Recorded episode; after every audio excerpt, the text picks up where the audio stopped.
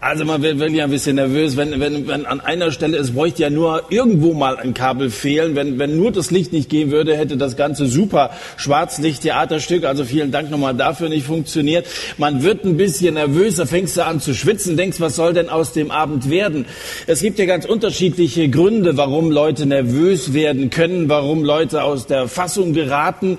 Ich äh, äh lese euch mal einen Grund vor, wo Leute dann plötzlich auch also sehr nervös wurden. Es waren Hirten in derselben Gegend, die auf freiem Feld blieben und des Nachts Wache hielten über ihre Herden. Das ist ja ein Aspekt gewesen, den Marco gerade schon erwähnt hat. Und ein Engel des Herrn trat zu ihnen und die Herrlichkeit des Herrn umleuchtete sie. Da war kein Stromausfall. Das Gegenteil war der Fall. Die Herrlichkeit des Herrn umleuchtete sie. Es war mitten in der Nacht. Es wurde auf einmal taghell und noch heller und sie fürchteten sich mit großer Furcht. Nicht nicht, dass die ein bisschen nervös geworden wären, ihnen so ein bisschen Schweiß, weil sie also nicht mehr wussten, wie es jetzt weitergehen soll, auf der Stirn gehabt hätten, sondern sie fürchteten sich mit großer Furcht, wenn das so in einem kurzen äh, Teilsatz zweimal erwähnt wird, sie fürchten mit großer Furcht, dann muss das also schon ein ganz schönes Entsetzen gewesen sein, dass diese Hirten äh, äh erfasst hat, als der Engel des Herrn aus der Gegenwart Gottes kommend zu Menschen kam und jetzt sich ihnen zugewandt hat. Und ich möchte euch heute Abend mal die Frage stellen, fürchtet ihr eigentlich Gott? Oder wenn ich es persönlich machen soll, fürchtest du Gott? Wir reden ja viel von Gottesfurcht. Was ist das eigentlich? Sind wir tatsächlich erschüttert, wenn wir an einen großen, herrlichen und auch heiligen Gott denken? Ihr kennt ja wahrscheinlich die Narnia-Folgen von C.S. Lewis. Die sind ja zumindest in drei Teilen verfilmt worden. Eine vierte Folge ist in Arbeit. Vielleicht wird das im nächsten Jahr um die Weihnachtszeit in die Kinos kommen. Die vierte Narnia-Folge heißt Der silberne Sessel.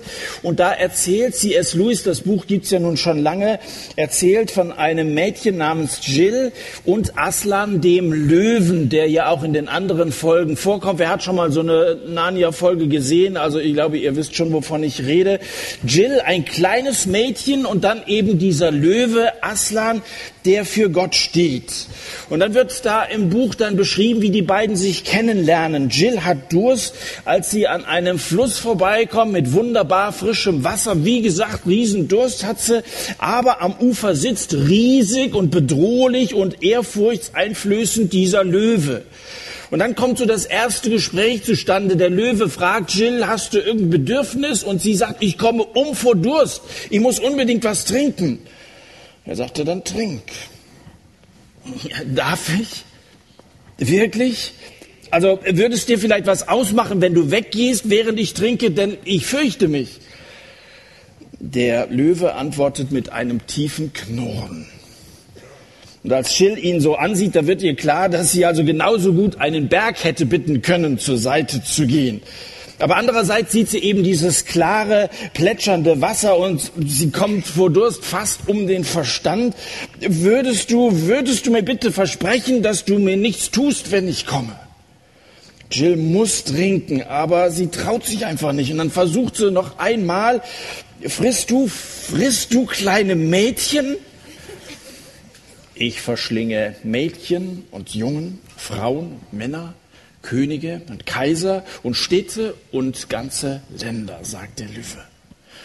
Und es klingt gar nicht, als ob er damit angeben wollte oder dass er besonders grimmig wäre.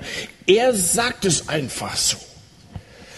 Ich, ich traue mich nicht zu kommen und zu trinken. Dann verdurstest du. Ja, meine Güte, da muss ich halt irgendwo anders einen anderen Fluss finden. Es gibt keinen anderen Fluss, sagt der Löwe nur. Gott ist einfach nur da. Gott ist der, der sich Mose in diesem Buch, über das wir ja jetzt schon seit Wochen reden, in 2. Mose, vorstellt mit Ich bin, ich bin der ich bin. Gott ist da. Er ist keine Bestie, der ist nicht einer, der also kleine Mädchen auffrisst oder so, der uns Angst einflößen will.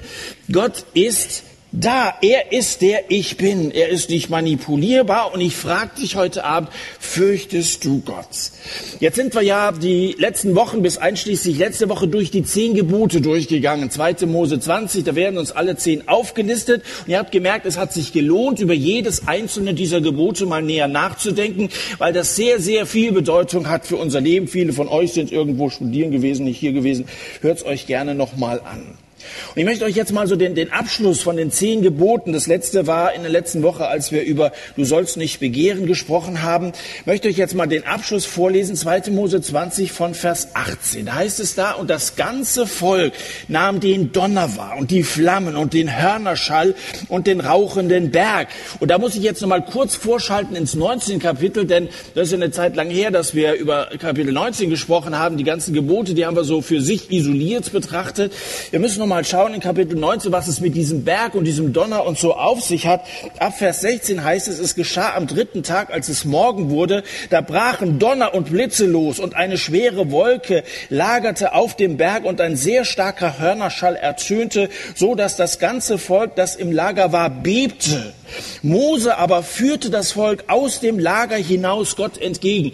Das ist das, was ein guter geistlicher Führer tut. Das Volk Gott entgegen. Der führt die nicht zu sich, wie so mancher Sektenführer oder so, sondern er führt das Volk Gott entgegen. Mein Wunsch ist, dass Menschen hier in diesem Raum sonntagsabends und auch sonntagsmorgens, hoffentlich bei anderen Veranstaltungen, Gott begegnen, dass wir euch mit ihm, so macht es, so macht es Mose. Und dann stellten sie sich am Fuß des Berges auf. Und der ganze Berg Sinai rauchte, weil der Herr im Feuer auf ihn herabkam. Und sein Rauch stieg auf wie der Rauch eines Schmelzofens. Und der ganze Berg erbebte heftig. Und der Hörnerschall wurde immer stärker. Gott redete und Mose antwortete ihm mit einer lauten Stimme. Und der Herr stieg auf den Berg Sinai herab, auf den Gipfel des Berges. Und der Herr rief Mose auf den Gipfel des Berges. Und Mose stieg stieg hinauf. Und dann kam es dazu, dass, dass Gott ihn ansprach, ihm dann die zehn Gebote gab, auch vorher noch eine andere Nachricht. Und das ist jetzt so der Zusammenhang. Dann kamen diese zehn Worte, wie sie auch in 2. Mose genannt werden, die Gott dem Volk mitteilen lässt. Und dann eben haben wir jetzt gelesen, das Ganze ist also abgehandelt und dann das ganze Volk nahm den Donner wahr, die Flammen, den Hörnerschall, wir sind wieder Kapitel 20, Vers 18 und als das Volk das wahrnahm, da zitterten sie und blieben von ferne stehen. Das ist schon so ein bisschen wie bei den Hirten, die sich mit großer Furcht fürchteten, weil sie auch so ein wenig der Herrlichkeit Gottes auf freiem Feld wahrgenommen haben. Und dann sagten sie zu Mose, rede du mit uns, dann wollen wir hören. Aber Gott soll nicht mit uns reden, damit wir nicht sterben.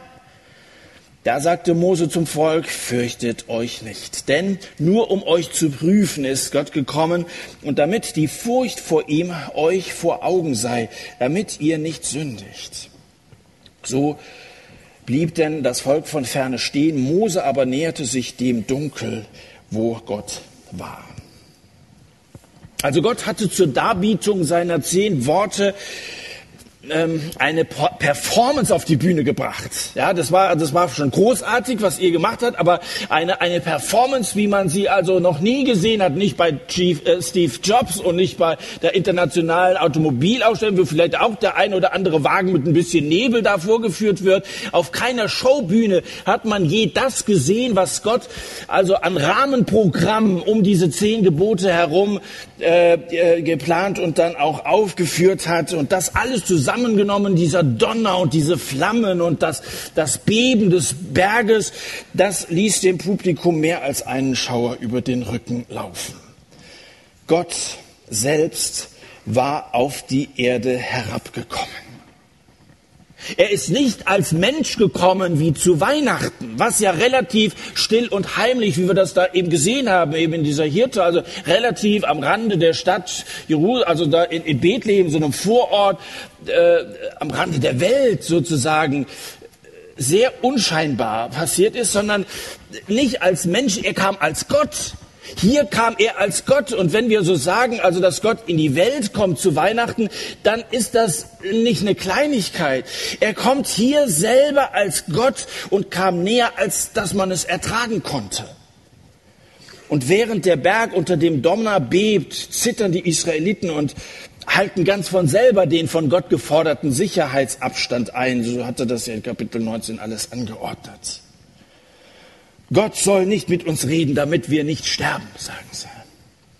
Bis dahin hatten sie wegen ihrer Sünde keine allzu große Unruhe gehabt. Ich meine, dass sie gesündigt haben, aber das geht uns ja auch so. Natürlich sündigen wir alle, wenn ich sagen würde, also wer von euch sündigt, da würdet ihr wahrscheinlich alle, macht man so mit, ja natürlich. Also, aber das hat die nicht sehr beunruhigt. Aber jetzt war ihnen auf einmal klar geworden, nachdem sie gehört haben, du sollst nicht, du sollst nicht und auch gehört haben, welche Konsequenzen das hat. Also in Vers 5 von Kapitel 20 hat er gesagt, ich, der Herr, dein Gott, bin ein eifersüchtiger Gott, der die Schuld der Väter heimsucht an ihren Kindern. Das hatte sie erschüttert. Seine Herrlichkeit und eben auch seine Ansprüche, seine Heiligkeit, die hatte sie befürchten lassen, nicht am Leben zu bleiben in dieser Situation hier. Gott soll nicht mit uns reden, damit wir nicht sterben. Ich weiß nicht, wie es dir in den letzten Wochen ging, als wir die Gebote durchgenommen haben. Und als du so gemerkt hast, dass das ja auch deinen Alltag betrifft und dass wir diese Gebote ja ständig übertreten, dass wir unehrlich sind, dass was, was anderes darstellen, als wir wirklich sind, dass wir, dass wir stehlen und das war beeindruckend zu hören, dass wir uns tatsächlich eine Menge Dinge nehmen, die uns von Gottes Seite her überhaupt nicht zustehen und all diese anderen, als wir über Ehebruch und all diese Dinge gesprochen haben, ich weiß nicht, wie es dir ging, man stößt da auf einen hässlichen Sündenkatalog, wenn man diese einzelnen Gebote näher betrachtet. Und, und vieles von dem, was man da so näher angeguckt hat, das befindet sich ja irgendwo hinter der Oberfläche. Ich meine, wenn man hier so hinkommt, dann kann man einen frommen Eindruck machen, dann macht man ein freundliches Gesicht. Aber vieles geht ja so zurück, so in unser Inneres. Die geheimen Orte unseres Denkens sind von Sünde infiziert. Das sind ja alles Sachen, die Menschen oft gar nicht so zu Gesicht kriegen, das, was wir an Sünde die ganze Woche über hinkriegen, äh, fertig kriegen und wie wir es fertig kriegen, miteinander umzugehen und so weiter. Und manchmal versuchen wir das auch vor uns selber zu verbergen. Aber Gott, liebe Leute, sieht diese Dinge. Seine Augen dringen in jeden Winkel unseres Herzens vor. Hebräerbrief Kapitel 4 steht, kein Geschöpf ist vor ihm unsichtbar, sondern alles ist bloß und aufgedeckt vor den Augen dessen, mit dem wir es zu tun haben. Er sieht wie wir wirklich sind. Und sein Gesetz zeigt uns, wie unsere Sünden wirklich sind. Und die Aufgabe des Gesetzes ist gerade, diese Sünden aufzudecken und als Sünden zu bezeichnen. Im Römerbrief Kapitel 3 heißt es, aus Gesetzeswerken wird kein Fleisch vor ihm gerechtfertigt. Als kannst versucht, das alles einzuhalten, aber davon wirst du noch nicht gerecht vor Gott. Und dann heißt es, denn durchs Gesetz kommt Erkenntnis der Sünde. Durchs Gesetz kommt Erkenntnis der Sünde. Ohne Gesetz gäbe es keine Gesetzesübertretung, oder? Ist ja ganz logisch. Das Gesetz also zeigt uns, wir sind Sünder. Und deswegen sind diese Menschen damals und hoffentlich wir auch erschüttert darüber zu erkennen, ich bin vor Gott verloren. Und wenn Gott weiter mit mir redet, wenn er so weitermacht und das auch noch umsetzt, was er hier sagt, dann werden wir sterben. Und deswegen sagen sie, Moses, wäre vielleicht besser, wenn du mit uns redest als Charles Haddon Spurgeon, berühmter Prediger des 19. Jahrhunderts, gerade mal 14 Jahre alt war, da ist er von der Erkenntnis seiner eigenen Sünde geradezu überwältigt worden. Das sind zwei Tatsachen, die ihm deutlich geworden sind. Gottes Herrlichkeit, sagt er, und meine Sünde.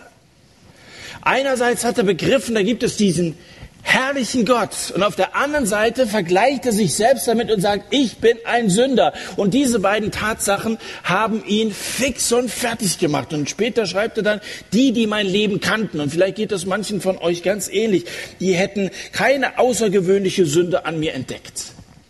Das ist ja auch ein Pfarrersjunge gewesen. Sein, sein Großvater ist schon Prediger gewesen, ist da in die Fußstapfen. Also ist ja kein, das ist kein außergewöhnlich böser Junge gewesen oder so. Keiner hätte irgendeine Sünde an mir entdeckt. Äh, aber wenn ich in mich sah, dann war alles voller Auflehnung gegen Gott. Ich war nicht wie die anderen Jungen unehrlich und unzuverlässig und ich fluchte auch nicht. Aber auf einmal begegnete mir der Mann Mose mit dem Gesetz, den zehn Worten Gottes. Und als ich sie las, schienen sie alle zusammen wie im Chor, mich vor dem dreimal heiligen Gott anzuklagen. Wie ist es dir gegangen in den letzten Wochen bei den zehn Geboten? Auch was uns betrifft, gibt es nichts, was uns unserer Sündhaftigkeit so überführt wie diese Gebote Gottes. Als nun das Volk das wahrnahm, zitterten sie und blieben von ferne stehen. Das Reden Gottes ist kein Blockflötenspiel. Man kann ja Weihnachten so schön so, so lieblich auch eintönig gestalten. Ne? Aber, aber wenn, wenn, wenn Gott redet, ich glaube, also der Unterschied zwischen mancher unserer Gottes, also nichts dagegen, wenn Kinder dann auch, was sie so eigentlich studiert haben, dann auch mal aufführen. Äh, aber das, das ist ja schon ein ziemlich großer Kontrast. Wenn Gott redet, dann ist auch nicht alles voller kleiner schön Lichterlein und schön gemütlich oder so. Wenn Gott redet, da gehen die Lichter manchmal aus.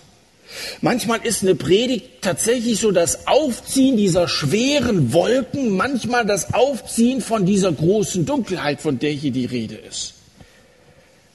Nicht jede Offenbarung Gottes zaubert den Heiligen ein Lächeln auf Gesicht. In manchen Fällen ist es so, wie, wie es bei Daniel war. Daniel Kapitel 10, da sagt Daniel, als ich diese große Erscheinung sah, da blieb keine Kraft in mir und meine Gesichtsfarbe veränderte sich bis zur Entstellung der, der wurde kreidebleich. Das ist, wenn, wenn Menschen so ein, ein bisschen etwas von der Herrlichkeit Gottes wahrnehmen.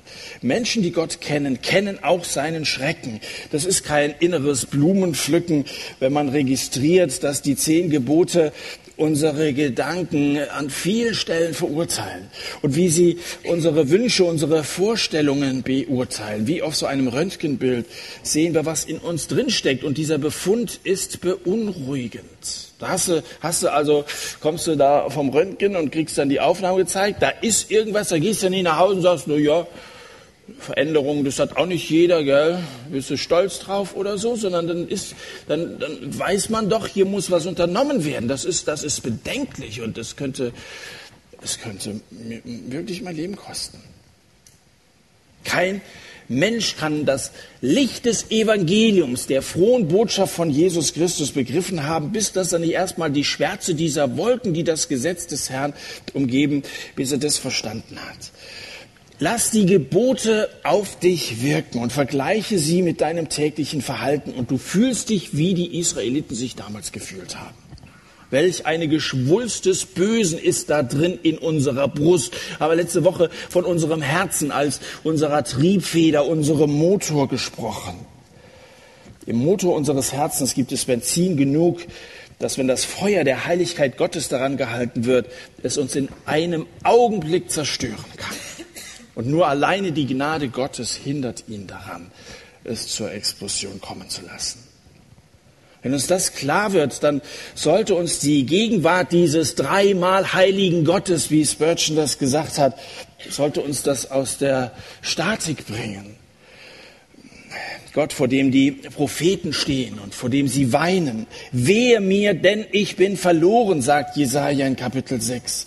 Wehe mir, ich bin verloren. Ein Mann mit unreinen Lippen bin ich und inmitten eines Volkes mit unreinen Lippen wohne ich. Denn meine Augen haben den König, den Herrn der Heerscharen gesehen. Die können nicht mehr anders, als dass sie, dass sie nur noch wimmern vor Gott. Wehe mir, ich bin verloren als diese Woche an zwei Tagen die Sonne ein bisschen schien, Montag und Dienstag war das, da saß ich im Büro an meinem Schreibtisch und habe diese Predigt vorbereitet und dann scheint so schräg die Sonne so, so in mein Fenster auf dem Schreibtisch und auf einmal sehe ich, dass da dass da so, so, ein Staub und Schuppen, die mir wohl aus der Frisur gefallen sein müssen, da auf dem Blatt liegen. Und, und dann denke was ist das hier für ein Dreck? Und da wird mir auf einmal deutlich, dieser Dreck, der liegt immer auf meinen Blättern, die da vor mir liegen. Und mein Schreibtisch, der sieht immer schmutzig aus. Nur sehe ich das nicht, wenn das Sonnenlicht da nicht drauf fällt. Kennst du das, oder? Ja, musst vielleicht auch dein Zimmer selber sauber machen. Und wenn die Sonne ist, so ein bisschen unangenehm, wenn man dann Besuch kriegt und da der ganze Staub und diese dieser ganze Dreck im Sonnenlicht dann offenbar wird. Und so, so kam der Herr eben mit diesen zehn Geboten auf die Erde, damit wir in seinem Licht die Sünde in unserem Leben erkennen. Ohne das Gesetz würdest du es nicht erkennen. Und dann kannst du hierher kommen und sagen, es ist alles gut. Und manche, manche sagen, es ist alles gut und, und, und, und es wird alles gut und so. Aber wenn du so da sitzt und so denkst, dann sitzt du offensichtlich im Dunkeln. Und dann hat das Licht deine Sünde offensichtlich noch nicht offengelegt. Mag auch an meiner inkonsequenten Predigt liegen. Die Sünden eines einzigen Tages, wenn wir die lückenlos am Abend aufgelistet bekämen, würden uns zur Verzweiflung treiben, wenn nicht die unendliche Gnade Gottes wäre. Dazu kommen noch die ganzen Unterlassungssünden. Die Bibel sagt ja, wer weiß, Gutes zu tun und tut es nicht, dem ist es Sünde. Also da, wo wir überall gefehlt haben, wo wir was tun könnten, um anderen zu helfen, auch in dem Sinne, wie uns das der, der Marco vorhin gesagt hat. Und das alles, was mit dem Thema Heuchelei zu tun hat, dass wir auch manchmal hier Liedtexte aussprechen, die überhaupt nicht unserem Inneren entsprechen. Ich persönlich glaube, genug gegen dieses Buch gesündigt zu haben, um in das unterste Verlies der Hölle geworfen zu werden. Liebe Leute, wenn dieser Gott, von dem wir reden, deine und meine geheimen Verfehlungen ans Licht bringt, dann können wir nur wie Israel damals zittern. Und wenn wir dem Gefühl der eigenen Unwürdigkeit, so wie Spurgeon die Ahnung der göttlichen Majestät hinzufügen, dann können wir nur im Staub versinken. Ich bin überzeugt, wenn dieser Donner, die Flammen, der Hörnerschall diesen Raum hier erfüllen würde, würde dieses noch so schöne Gebäude in einem Augenblick zusammenfallen und wir würden alle verschüttet werden. So unerträglich ist die Nähe Gottes. Seine Heiligkeit ist nicht auszuhalten für uns sündige Menschen. Eher kann ein Mann der Sonne ins Gesicht blicken als der Herrlichkeit Gottes. Selbst seine Liebe ist wie das Feuer eines Hochofens. Von diesem Horror also wurden die Israeliten heimgesucht, als sie den Donner hörten, als sie die Blitze sahen, als sie in die Finsternis blickten und der ganze Berg rauchte. Hast du Schlimmes erlebt in dem jetzt bald abgelaufenen Jahr? Hattest du einen Unfall? Musstest du mit irgendeiner Krankheit fertig werden? Oder vielleicht einem Sarg zum Grab folgen. Es mag manches passiert sein in 2013, das dich niedergeschlagen hat. Aber diese Ängste sind alle nur eine schwache Vorahnung von sehr viel schlimmeren Katastrophen. Du musst mal Matthäus Kapitel 24 lesen, wenn da von dem Tag des Herrn gesprochen wird, wenn er Jesus wiederkommen wird. Er ist gekommen zu Weihnachten, still und unscheinbar. Aber das ist nicht die einzige Ankunft von Jesus auf dieser Erde. Einmal wird er so kommen, so wie Gott damals ein wenig von sich offenbart wird in Macht und Herrlichkeit. Da heißt es, dass der Mond seinen Schein nicht mehr geben wird, dass die Sterne vom Himmel fallen werden, dass die Leute entsetzt sein werden an diesem großen Tag. Alles, was wir hier an Katastrophen erleben, das ist nur ein ganz kleiner Eindruck von dem, was einmal kommen wird. Und wenn heute Abend durch das, was ich versucht habe, ein bisschen über diese Größe Gottes zu sagen, der dir das so ein, so ein bisschen einen Schrecken eingejagt hat, dir so, so ein kleiner Schauer über den Rücken gelaufen ist, dann bist du in der Gegenwart eines großen Gottes angekommen, der dich prüft. Also vor dem Angesicht des Ewigen zu stehen, das ist, das ist keine Kleinigkeit. Und dann wenden sich die Israeliten also an Mose. Das tun sie ja nicht zum ersten Mal, die haben sich immer wieder an Mose, weil das war der Anführer, der war für alles verantwortlich, der Trainer, der muss, wenn irgendwas, dann muss er immer den Kopf hinhalten. Und so kamen sie immer und haben immer rumgemault, also immer wie es uns geht, wir haben nichts zu essen, wir haben Durst und so weiter. Einmal musste Mose sogar fürchten, vom eigenen Volk gesteinigt zu werden aber, aber jetzt angesichts der Gegenwart Gottes, da schreien sie voller Panik zu Mose, rede du mit uns, dann wollen wir hören. Aber Gott soll nicht mit uns reden, damit wir nicht sterben. Diesem Gott zu begegnen war wie an den Krater eines Vulkans zu treten. Und jetzt suchen sie schnell einen, den sie vorschicken können. Mach du das, Mose. Brauchen sie einen, der vermittelt, wenn sie sehen, dass sie nicht sind und dass Gott unendlich ist. Sie brauchen einen Vermittler. Wie können wir uns Gott nähern? Wie können wir was zu tun haben mit diesem Gott, von dem wir hier sprechen? Du brauchst einen Anwalt.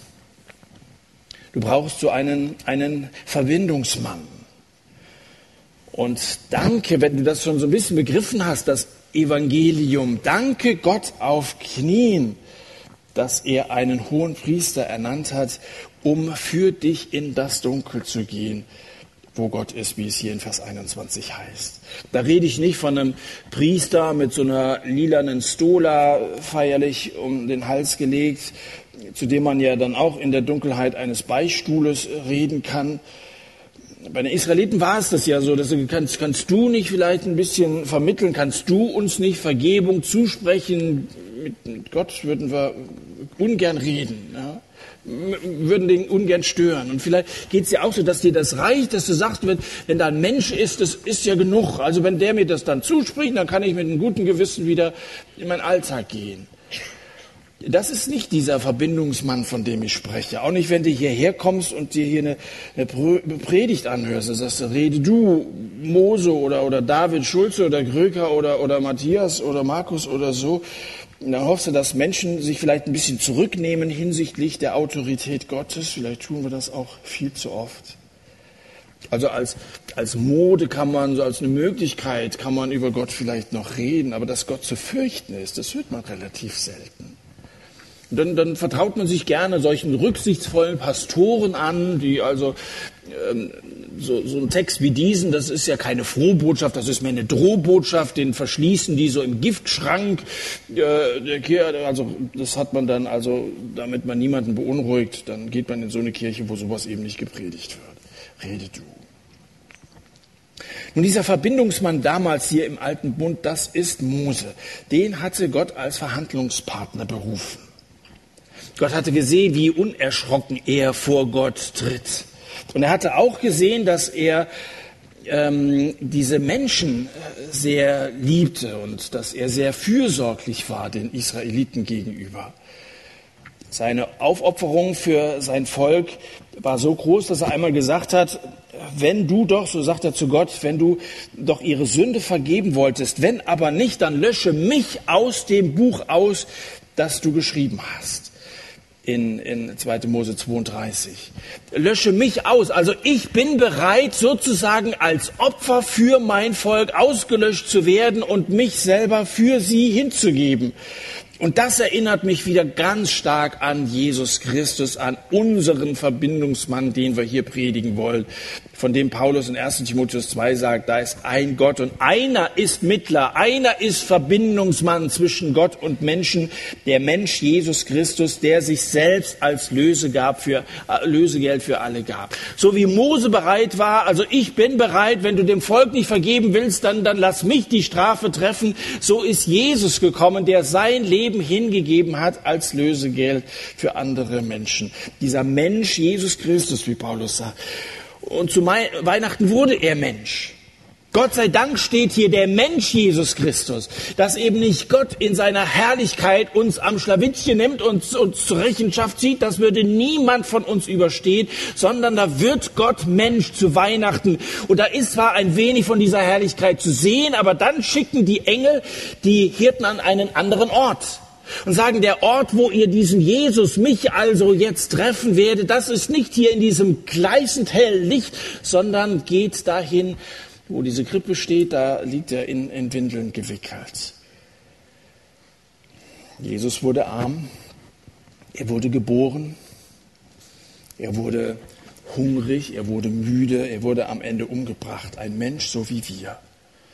Und damit kennt er unser Leid, er kennt unsere Armut, er kennt unsere Bedürfnisse, selbst die Schmerzen des Todes kennt Jesus nur zu gut. Und deswegen reicht er uns als Menschen in brüderlicher Liebe seine Hand. Aber er ist auch Gott, Gott gepriesen in Ewigkeit, wie es in Römer Kapitel 9 heißt. Er ist Jesus Christus Gott. Wenn du denkst, also, das ist erst später angedichtet worden, dass man dann ihn zu Sohn Gottes gemacht hat. Die Apostel damals waren fest davon überzeugt, dass er Gott war. Lies mal Römer 9, Vers 5 und viele andere Stellen. Er ist dem Höchsten gleich. Er war Gott und Mensch.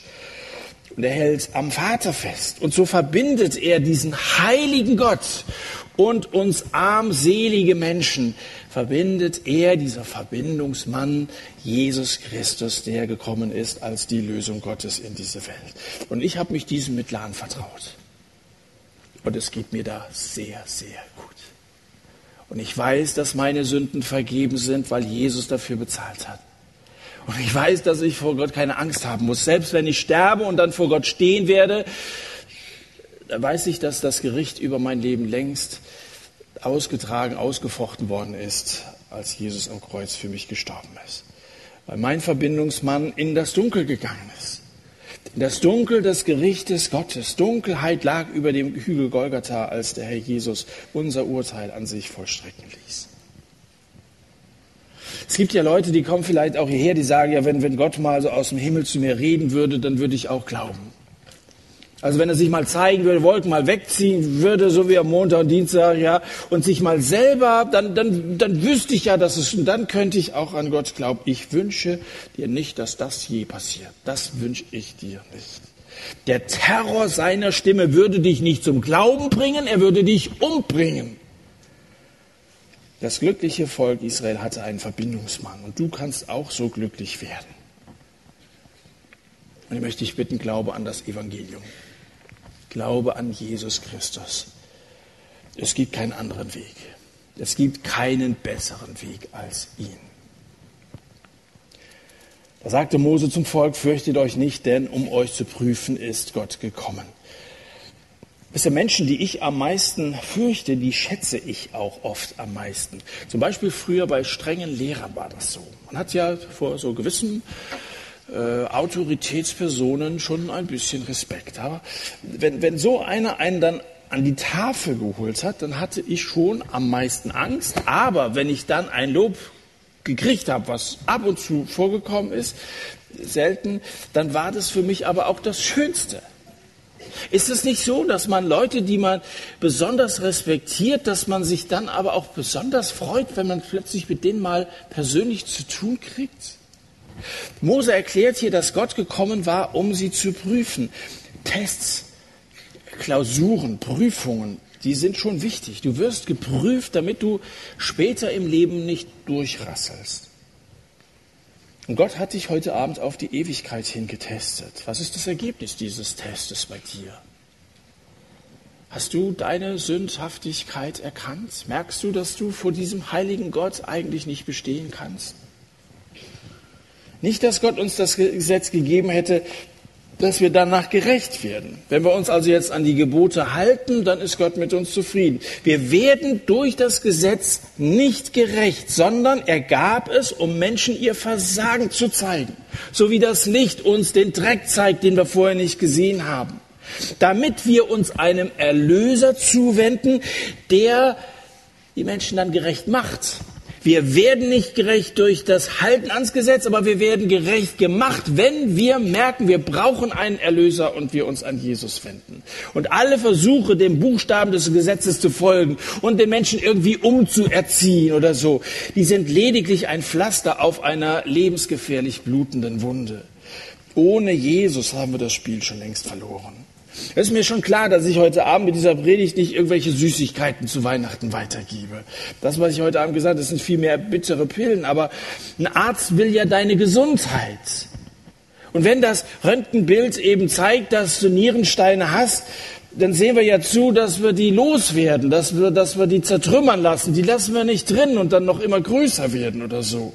Das Wort Gottes ist wie ein Hammer, der Felsen zerschlägt, Nierensteine und der eben auch Sünde erst einmal aufdeckt und dann aber auch zeigt, wie wir heil werden können, gesund werden können.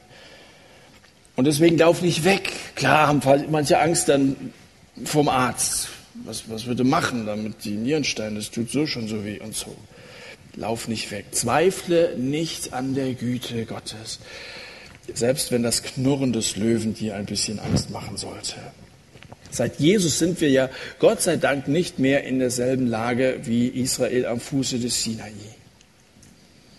Zweifle nicht an der Güte Gottes, als aber die Güte und Menschenliebe unseres Retter Gottes erschien. Das ist Weihnachten.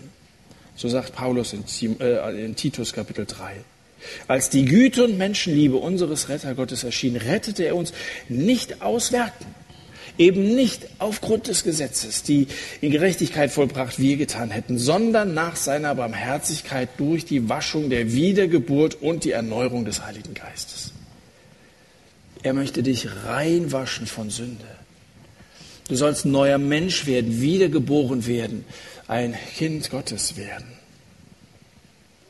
Das 20. Kapitel ist noch nicht ganz zu Ende und gebt mir noch ein paar wenige Minuten nochmal auf den Schluss aufmerksam zu machen, weil das sehr entscheidend ist und das sehr gut den Sack zubindet. Gott wiederholt ganz am Ende nach den Versen, die wir eben gelesen haben, äh, das Götzengebot und dann ordnet er an ab Vers 24. Also wenn ihr die Bibel noch aufgeschlagen habt, lesen wir nochmal 24 bis 26. Dann sagt Gott, einen Altar aus Erde sollst du mir machen und darauf deine Brandopfer und Heilsopfer, deine Schafe und deine Rinder darbringen. An jedem Ort, wo ich meines Namens werde gedenken lassen, werde ich zu dir kommen und dich segnen. Wenn du mir aber einen Altar aus Steinen machst, dann darfst du sie nicht als behauene Steine aufbauen, denn du hättest einen Meisel darüber geschwungen und ihn entweiht. Und du sollst auch nicht auf Stufen zu meinem Altar hinaufsteigen, damit nicht deine Blöße an ihm aufgedeckt wird. Das sind die letzten Worte in 2. Mose 20. Das Ende von 2. Mose 20 ist auch das Ende von Gesetzeswerken. Der Ort, in dem Gott uns begegnen will, und nochmal, ich wünsche mir, dass hier Menschen Gott begegnen. Aber der Ort, wo Gott uns begegnet, das ist nicht der Berg Sinai. An jedem Ort, wo ich meines Namens werde gedenken lassen, werde ich zu dir kommen und dich segnen. Dieser Ort, an dem man diesen Namen des Herrn kennenlernen kann, wo man gesegnet werden kann, unterscheidet sich krass von dem Schrecken dieses rauchenden Berges. Gott will dem Sünder an einem Altar begegnen, der aus ungehauenen Steinen erbaut ist und der keine Stufen hat. Das sind die beiden Vorstellungen. Er sagt, ihr sollt einen Altar bauen, auch relativ schlicht und einfach. Ein bisschen vergleichbar mit dem schlichten und einfachen Auftreten von Jesus. Und der soll also zwei Eigenschaften wieder aussehen, könnt ihr selber so ein bisschen kreativ werden, aber zwei Dinge sollt ihr bitte beachten. Ihr sollt keine behauenen Steine verwenden und ihr sollt keine Stufen bauen. Was heißt das? menschliche Tätigkeit würde diesen Altar, Altar entweihen. Wenn wir tätig werden, wenn wir also aktiv werden und wieder Anstrengung, dann ist es entweiht, dann, dann, dann kommt die Verbindung zu Gott nicht zustande. Und der Zugang auf Stufen würde nur ihre Nacktheit präsentieren. Also die hatten ja damals solche auch als Männer Röcke an und dann würden sie Stufen hochgehen und das ist unwürdig, so Gott zu begegnen. Das Evangelium von Jesus, das ich heute Abend erwähnt habe, das ist ein Geschenk. Denn aus Gnade seid ihr errettet durch Glauben und das nicht aus euch. Gottes Gabe ist es, nicht aus Werken, damit niemand sich rühme. Zu allen Zeiten neigte der Mensch bei der Aufrichtung seines Altares, wenn er Gott begegnen wollte, eigene Werkzeuge einzusetzen, selbst aktiv zu werden und dann ihm auf selbstgebauten Stufen zu begegnen. Aber das wird nichts. Wer durch eigene Anstrengung zu Gott kommen will, wird nur seine eigene Nacktheit erkennen müssen. Nicht ausgesetzt. Deswegen hat uns Gott die zehn Gebote nicht gegeben. Wir werden so nicht gerecht vor Gott. Und an Weihnachten hat Gott alle diese Stufen, die wir nicht bauen sollen, selber alle genommen.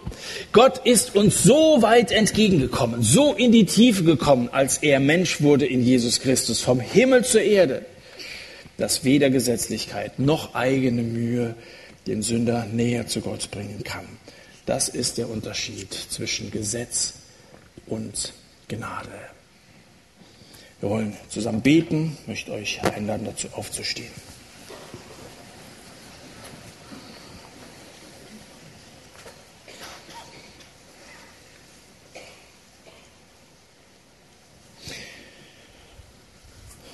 Du großer Gott, manchmal fehlen uns die Worte, wenn wir uns bewusst machen, wie groß, wie herrlich und heilig du als Gott bist.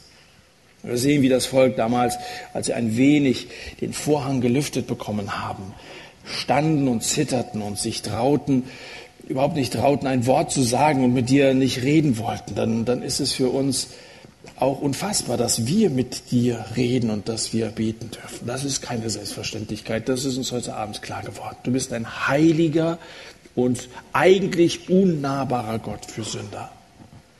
Aber danke, dass es eine Chance gibt für Sünder. Vielen Dank, dass du all diese Stufen, die wir nicht bauen können, die unwürdig wären, von uns zu bauen, wenn wir selber den Weg zu Gott bahnen würden, dass du diese Stufen hinabgestiegen bist, dass du Mensch wurdest. Danke, Herr Jesus Christus, dass du zu Weihnachten in diese Welt gekommen bist. Der Erlöser der Welt, das Licht der Welt, an dem wir Orientierung finden können, an dem wir Frieden finden können mit Gott, wo unser Gewissen rein werden kann, weil du bereit bist, unsere Sünden zu vergeben, wenn wir es denn zulassen danken dir ganz herzlich für das Evangelium, das wir hier predigen dürfen. Vielen Dank für alle, die hier sind, die an das Evangelium glauben. Und ich bete besonders für die, die das heute Abend vielleicht zum ersten Mal begriffen haben. Dass sie gemerkt haben, dass sie Sünder sind und dass sie was unternehmen müssen, dass sie sich dir, Herr Jesus, anvertrauen müssen als unserem Vermittlungsmann. Hab herzlichen Dank, dass du dieser Mittler geworden bist. Hab ganz herzlichen Dank für dein liebevolles Reden in deinem Wort. Wir brauchen keine Angst vor Gott haben, aber wir wollen dich fürchten. Wir wollen jetzt in Ehrfurcht vor dich kommen, auch in den Liedern, die wir dir singen wollen. Anbeten, das, was wir heute Abend begriffen haben. Dich als Gott selber anbeten, der du der Herr aller Herren bist. Amen. Bei den Liedern, die wir jetzt singen wollen, macht dir bewusst, wer Gott ist. Wenn dir das heute Abend klar geworden ist, dass du Jesus brauchst, du vielleicht das ganze Jahr immer vor dieser Entscheidung davongelaufen bist, dann hast du ja am Ende des Jahres heute nochmal die Möglichkeit umzukehren und Vergebung von Jesus Christus in Anspruch zu nehmen. Ich möchte dich ganz herzlich einladen, dass wenn du bewusst diese Lieder mitgesungen hast, das alles mal bewusst aufgenommen hast, was heute Abend hier gesagt und gesungen wurde, dass du am Ende nach vorne kommst und das einfach einem von uns Mitarbeitern sagst. Da gibt es manche, die so ein Sattlogo um den Hals tragen oder kommst direkt auf mich zu. Lass uns noch mal kurz zusammensetzen, noch mal über die Dinge reden. Und wir können gemeinsam vor Jesus kommen. Wir können zusammen beten und du kannst ihm heute Abend deine Sünden bekennen. Und du kannst die Zusage zugesprochen bekommen, du hast wirklich Vergebung und du bist ein neuer Mensch geworden und kannst mit einem guten Gewissen in dein Alter gehen, jetzt Weihnachten ganz bewusst feiern als das Fest, wo Gott Mensch wurde, sich dir genähert hat, was auf keinem anderen Weg möglich gewesen wäre ohne Jesus Christus. Wir hätten es alle nicht überlebt. Dank für euer Zuhören und Gott segne euch bei dieser Entscheidung für Jesus und alle die, die schon mit Jesus leben. Ich wünsche euch wirklich gesegnete Weihnachten. Lasst uns an den denken, der gekommen ist aus lauter Liebe zu uns Menschen, Jesus Christus.